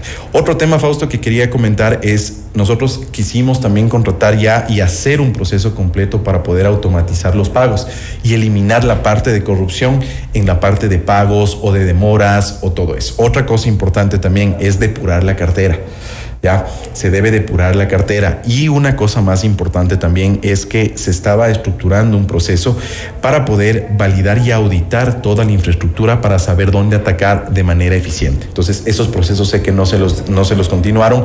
Eh, desafortunadamente espero eh, que las, las personas que están a cargo de la empresa puedan tomar las decisiones debidas. Esperamos sobre todo que avance la estatal petrolera. Hay algunos problemas, una necesaria también depuración. Reinaldo, nuevamente gracias por haber estado Muchas gracias, Fausto, y excelente. Feliz feriado. Gracias, igualmente. Así lo ingeniero Reinaldo Armijos, excelente de Petroecuador, hablando sobre una eh, denuncia, una respuesta de alguna forma a una denuncia que eh, ha, hecho la ministra de Energía en cuanto a que supuestamente dentro de Petroecuador se maquillan las cifras en la estatal, que esto eh, no podría ocurrir, o al menos no podría ocurrir si no es con el concurso de decenas de personas, ha dicho el ingeniero Armijos. Esto es Notimundo Estelar, siempre bien informados.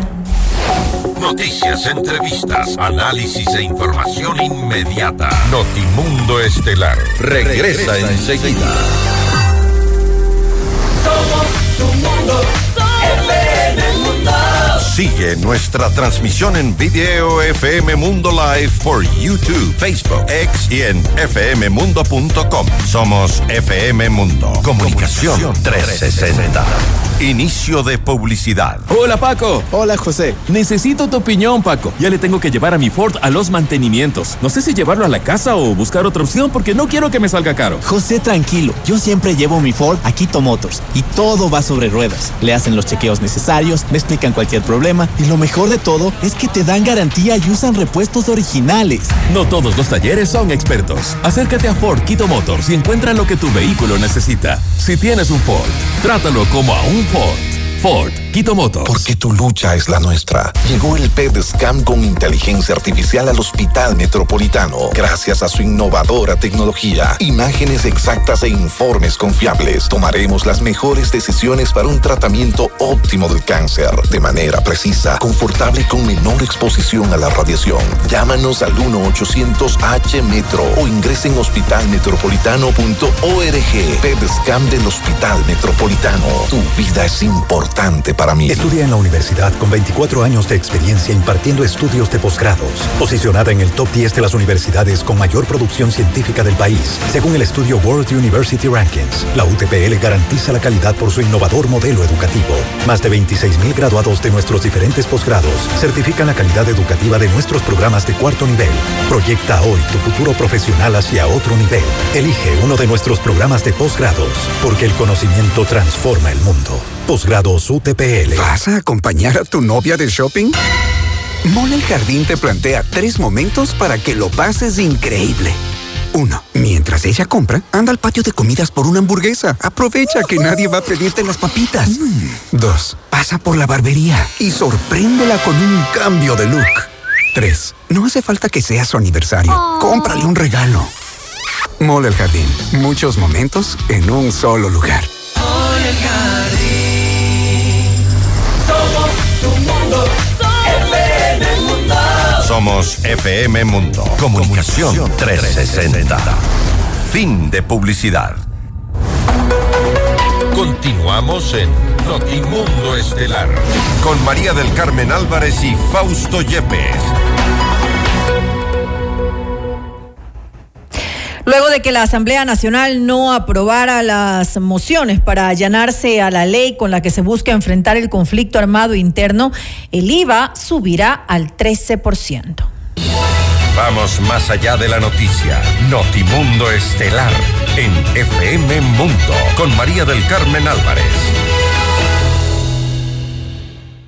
Nos acompaña a esta hora Inés Alarcón, ella es asambleísta por ADN. Asambleísta, muy buenas noches y gracias por acompañarnos. Le saluda María del Carmen Álvarez. Buenas noches, qué gusto María del Carmen, un saludo cordial a la ciudadanía que nos escucha. Asambleísta, no se alcanzaron eh, los votos para allenarse al, voto del presidente, pero tampoco para negar el aumento eh, del impuesto. Como resultado, el IVA eh, sube con la figura de allanamiento tácito. ¿Era um, esto lo que ustedes esperaban como resultado? Bueno, en efecto sabíamos que no contábamos con la con los votos de la bancada más grande, PSC ya había dado su posición eh, incluso cuando el proyecto de ley estaba en informe de primer debate, sabíamos que no contábamos con los votos, más sin embargo se receptaron todas las observaciones que pidieron las bancadas para contar con el apoyo, no lo tuvimos, entendimos que había que hacer una votación por bloques, la cual se realizó en el segundo debate.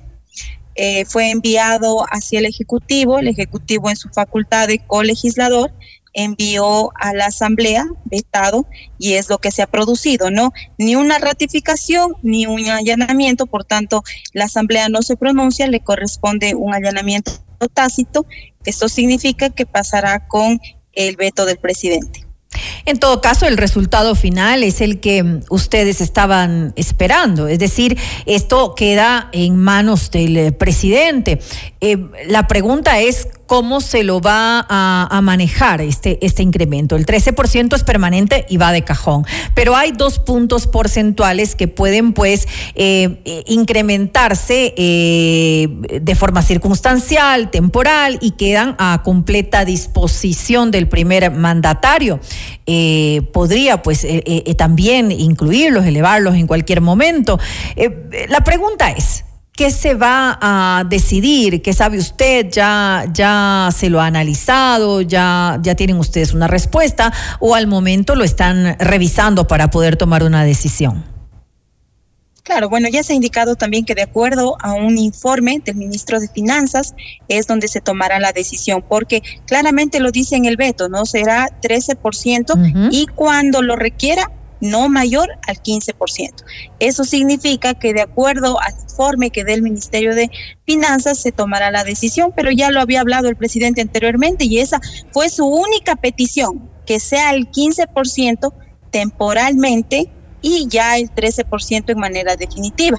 Nunca había hablado de unas eh, contribuciones para la banca, no había hablado contribuciones para las empresas que tenían mayores ingresos, no lo solicitó, esos fueron solicitudes de las otras bancadas que como ya le indiqué se tomaron dentro de este proyecto, pero lo único que él solicitaba es eso y seguramente así se llevará a cabo. Sí, pero eh, tomando en cuenta lo que usted acaba de mencionar acerca de estos, de estos impuestos que fueron creados, que nacen de, parte de los otros legisladores de la Asamblea Nacional, eh, hay que recordar que la Asamblea Nacional no tiene esa facultad, esa es una facultad exclusiva del Ejecutivo y obviamente eh, tiene un viso de inconstitucionalidad y de ilegalidad asambleísta que pues obviamente podría eh, generar acciones eh, posteriormente. ¿Qué decir ante esto? Ya la Corte Constitucional se nos informará qué es lo que ellos eh, nos indican de acuerdo al estudio que ellos realicen, pero en efecto, o sea, inicialmente el presidente lo único que solicitó fue un incremento temporal por dos años en este caso, por el tema de la crisis económica que ya veníamos arraigando 4.600 millones en déficit presupuestario en la caja fiscal y por supuesto una temporalidad, perdón, y una forma permanente en 1% adicional. Los demás que se fueron incorporando, las demás observaciones, el presidente lo ha visto con buenos ojos, pero esperamos a lo que diga la Corte Constitucional. Ahora, eh, habría que ver también, porque como le digo, en algún momento podrían eh, llegar a haber algunas acciones por ese, ese viso de inconstitucionalidad que, tendría, obviamente, al, involucrarse la, Asamblea Nacional en, algo que no le corresponde definitivamente. Ahora, asambleísta, eh, igual eh, al, al, presidente de la República le salió bien, ¿no? Es decir, tiene lo del IVA y además tiene estos, estos otros impuestos que, que, se han generado eh, por este tema. Ahora, justamente eso, lo que ha sucedido en la Asamblea eh, Nacional, ha generado algo de sus suspicacia para, para muchos, quienes dicen que ah, esto ya estaba orquestado, que esto ya estaba arreglado, porque el Partido Social Cristiano y, la bancada eh, mayoritaria de, de Revolución Ciudadana finalmente también obtuvieron lo que querían, porque siguieron hasta el último con su discurso de oposición al aumento del IVA. Eh, sin embargo, el, eh, no se dio paso a una moción de archivo y también consiguieron lo que ellos querían, que era pues el, los impuestos a la banca, a, las cooperativas de ahorro y crédito, el aumento del ISD, es decir, todos salieron contentos, todos llevaron ahí lo que, lo que esperaban que se diera. Bueno, en realidad lo que buscamos eh, por parte de la bancada de ADN es un bienestar social. Estamos pasando por un conflicto armado interno. Se necesitan los recursos, a más de la, de la crisis económica que, que vivimos y que ya lo mencioné antes, con una caja fiscal de menos 4.500 millones de dólares. En efecto, no, no hay nada orquestado. Eso me gustaría dejar claro a la ciudadanía. Más es bien importante son posiciones diferentes. Que eso es la democracia, ¿no? Son posiciones diferentes que se deben tomar en cuenta y dentro de la Asamblea lo manejamos por votos, entonces dentro de los votos no se dio el paso al IVA, pero obviamente dentro de los procedimientos legislativos, respetando los mismos, se puede llegar eh, a los resultados que hemos tenido ahora. Más sin embargo, eh, tan es así que ahora justo acabo de leer una noticia en donde el Partido Social Cristiano desvincula de sus filas a, a un integrante de la Asamblea porque no votó en abstención. Entonces ahí se puede ver claramente que no hay nada orquestado, son posiciones claras que tienen las bancadas y que no, no están en ningún tipo de negociación. Pero el veto presidencial llegó de inmediato a la Asamblea, no se demoró ni 24 horas, ¿ya lo tenían listo? Claro, es que supimos desde el día uno que llegó a la Asamblea Nacional y estaba eh, para, para propuesta del CAL, sabíamos que no había los votos, ya era algo que lo habían dicho públicamente. Cada bancada de, de, desde sus representantes, no era nada oculto ni se estaba esperando un consenso, ellos ya habían sido claros al decir que ellos no darán el voto, pero que sí darán observaciones en donde quieren que se tome en cuenta en el, en el, en el proceso de la ley, ¿no? Y es lo que se hizo, se receptó las observaciones y por tanto eh, pasaron las observaciones que ellos indicaron y se vetó el que no, no se aprobó. Ahora, asambleísta, ¿qué tan, qué tan importante es, es esto eh, para hacer frente a la situación eh, actual eh, que vive el país? Usted ya lo dijo, el, el tema del, em, de, de, la situación económica que vive, que vive el país en, estos momentos y además se suma a esta crisis de inseguridad que estamos atravesando.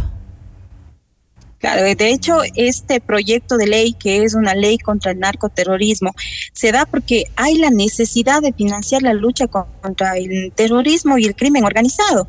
Nosotros estamos ante un enemigo que nos triplica, o por no decirlo, es incuantificable su estructura económica. Su brazo económico nosotros ni siquiera lo conocemos. Entonces, tenemos que encontrar los recursos para respaldar a las Fuerzas Armadas, para respaldar a los militares y sobre todo a las familias ecuatorianas. Recordemos que estamos en un conflicto armado interno que nunca como ecuatorianos hemos vivido. Dicen, pero digan cuál es el monto, pero digan cuál es... No hay estadística. No sabemos cuánto necesitamos. No sabemos cuánto tiempo durará. Lo único que sabemos y tenemos la certeza es que necesitamos los recursos para poder enfrentarlos. Y eso es lo que nuestro presidente, conectado con la realidad, ha buscado y ha solicitado. Y bueno, gracias a Dios tenemos los resultados, unos resultados positivos, en donde sí, lastimosamente, todos tenemos que poner el hombro. Sé que hay sectores eh, por supuesto, más vulnerables, eh, hay sectores en donde se complica un poco más, pero es el momento en donde todos tenemos que poner el hombro. Sé que no es una propuesta populista y sé que, como lo dijeron algunos compañeros en el debate, no van a tener los votos, pero si usted se pone a mirar desde esa línea y desde esa ventana, tal vez nunca va a salir algo productivo para nuestro país. Ahora usted lo acaba de decir, asambleísta, eh, ¿no consideran que esto podría llegar a tener un costo eh, político para Daniel Novoa? Recordemos que él en su campaña, eh, uno de los ofrecimientos que hizo fue no crear ni incrementar impuestos para, para el pueblo. Y ahora yo sé que la situación es otra, pero fue un ofrecimiento de campaña. Entonces, de alguna manera, esto puede golpearlo.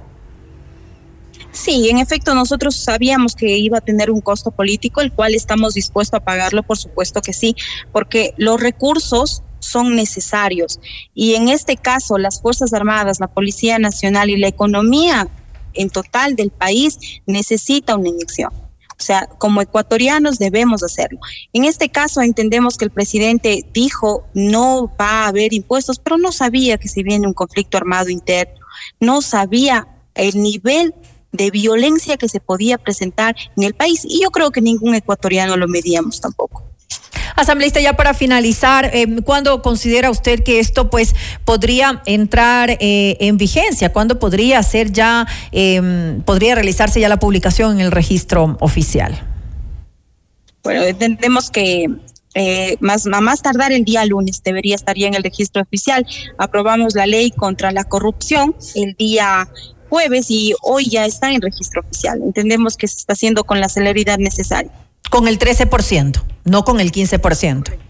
No, el 13% durante los dos primeros años, esa es la temporalidad, perdón, el 15% los primeros eh, eh, dos años que es la temporalidad que hablaba el presidente, y después sí, eh, permanentemente un punto que son el 13%. Es decir, que va desde ahora, desde ya, con el 15%. subimos, va a subir los tres puntos de inmediato. Correcto.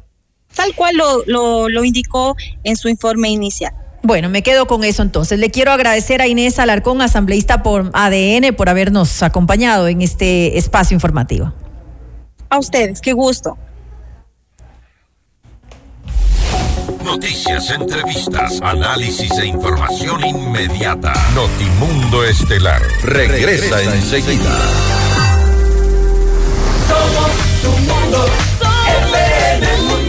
Mira nuestros mejores contenidos. Suscríbete gratis a nuestro canal de YouTube FM Mundo Live. Somos FM Mundo. Comunicación 360.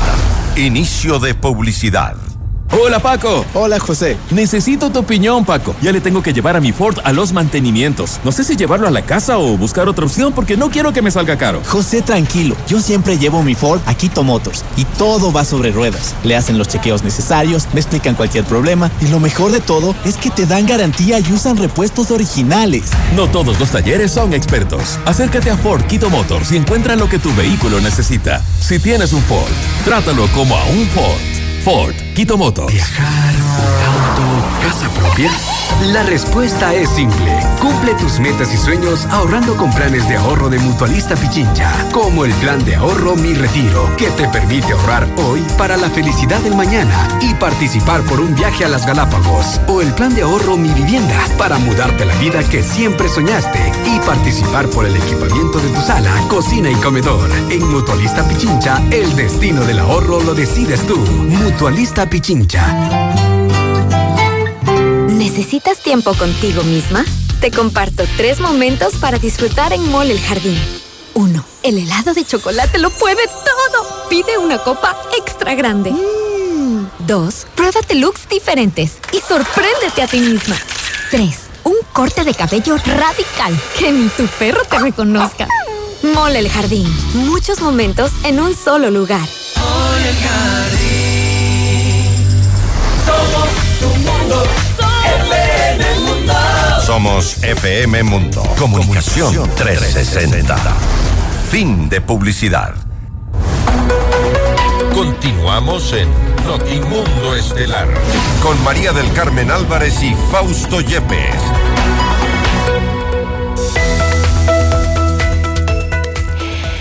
Estudia en la UTPL y proyecta hoy tu futuro profesional hacia otro nivel. Elige uno de nuestros programas de posgrado y estudia en la Universidad Líder en Educación. Únete a los más de 26 mil graduados que avalan nuestra calidad. Posgrados UTPL. Tu vehículo merece lo mejor. En Forquito Motors se encuentra todo lo que necesitas, junto con nuestra asesoría profesional, mantenimientos, repuestos originales, chequeos completos y garantía en absolutamente todo. Recuerda, no todos los talleres son expertos. Si tienes un Ford, trátalo como un Ford. Ford Quito Motors.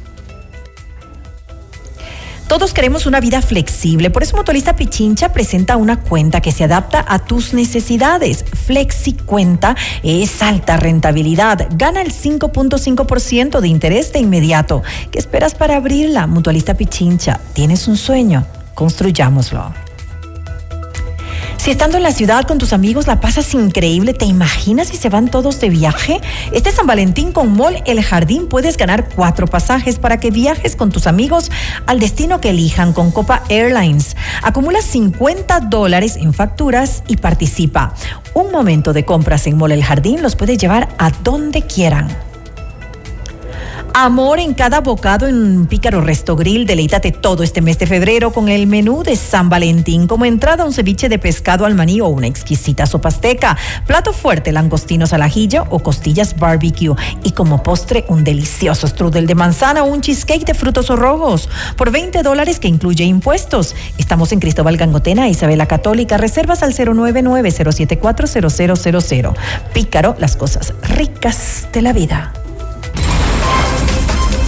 Los acontecimientos más importantes en el mundo se los contamos a continuación.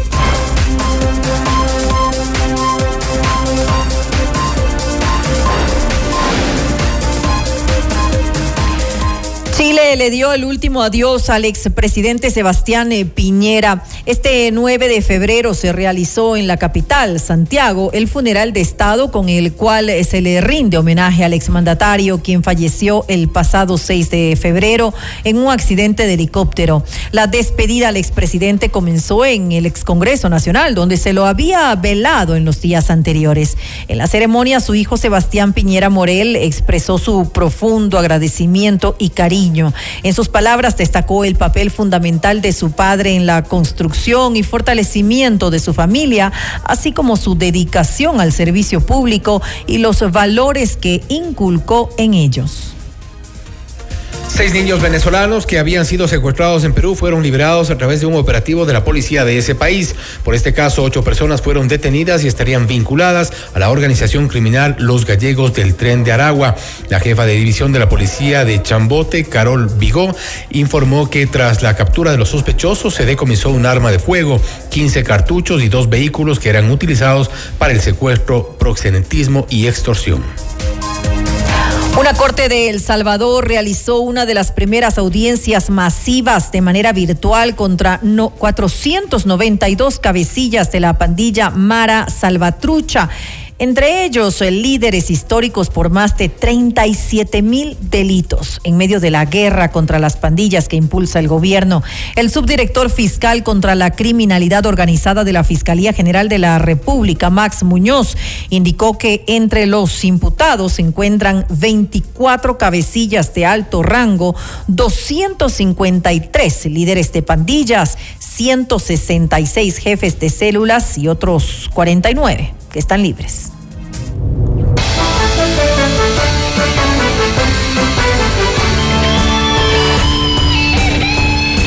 Antes de finalizar, el Consejo Nacional Electoral aprobó el calendario para las elecciones generales del 2025, en las que se deberá elegir presidente, vicepresidente, asambleístas nacionales, provinciales y del exterior y parlamentarios andinos. En Notimundo a la Carta, el Consejo de la institución José Cabrera detalló que los ecuatorianos acudirán a las urnas el domingo 9 de febrero del 2025 y que aspira a incluir para ese mismo día el sufragio para la consulta popular y referéndum.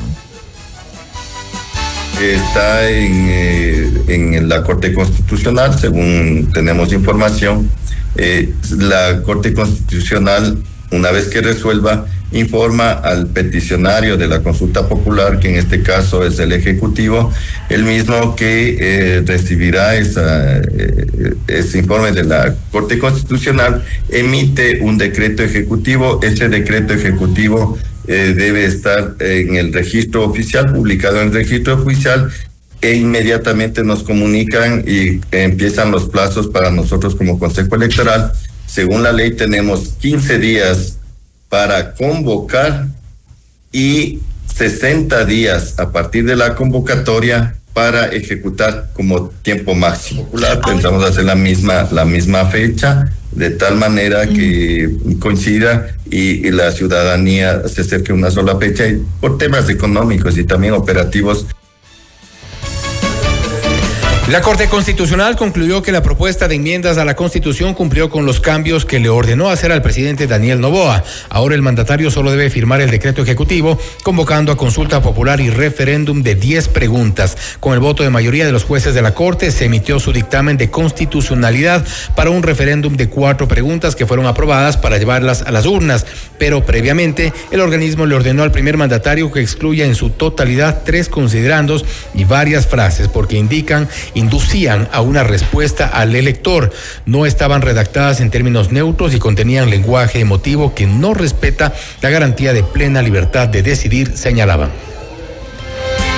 Hasta aquí las noticias, nos despedimos hasta el próximo día, miércoles, un largo feriado para la gente que disfrute, salga y tenga un buen feriado de carnaval. Así es, aprovechar este feriado que solamente tenemos dos que son eh, tan largos como este eh, ahora en carnaval y también está luego eh, hasta noviembre el siguiente, así que... Así que aprovechar este feriado. Además, también otra este de las noticias era que el Ministerio de Economía y Finanzas informó que ya estaban pagados los sueldos de todo el sector público de enero, así que creo que la gente se va con algo en a gastarse para el feriado, sí. a gastarse con responsabilidad y a disfrutar, obviamente, con responsabilidad. Un buen feriado para todos. Siga con la señal de FM Mundo 98.1. Gracias y una muy buena noche también. FM Mundo 98.1 presentó Notimundo Estelar. Noticias, entrevistas, análisis e información inmediata. Notimundo, la mejor forma de terminar la jornada bien informado. Conducción, Fausto Yepes y María del Carmen Álvarez. Ingeniería de sonido, Mauro Olivo. Coordinación y redacción, Fernanda Utrera. Redacción y redes sociales, Daniel Ocaña. Esteban Cislema. Dirección de noticias, María Fernanda Zavala. Dirección general, Cristian del Alcázar Ponce. Notimundo Estelar. Se prohíbe la reproducción total o parcial de este programa sin previa autorización de FM Mundo. Notimundo Estelar. Con el auspicio de Posgrados UTPL. Ford, Quito Motors. El destino del ahorro lo decides tú. Mutualista Pichincha. Hospital Metropolitano. Tu vida es importante para mí.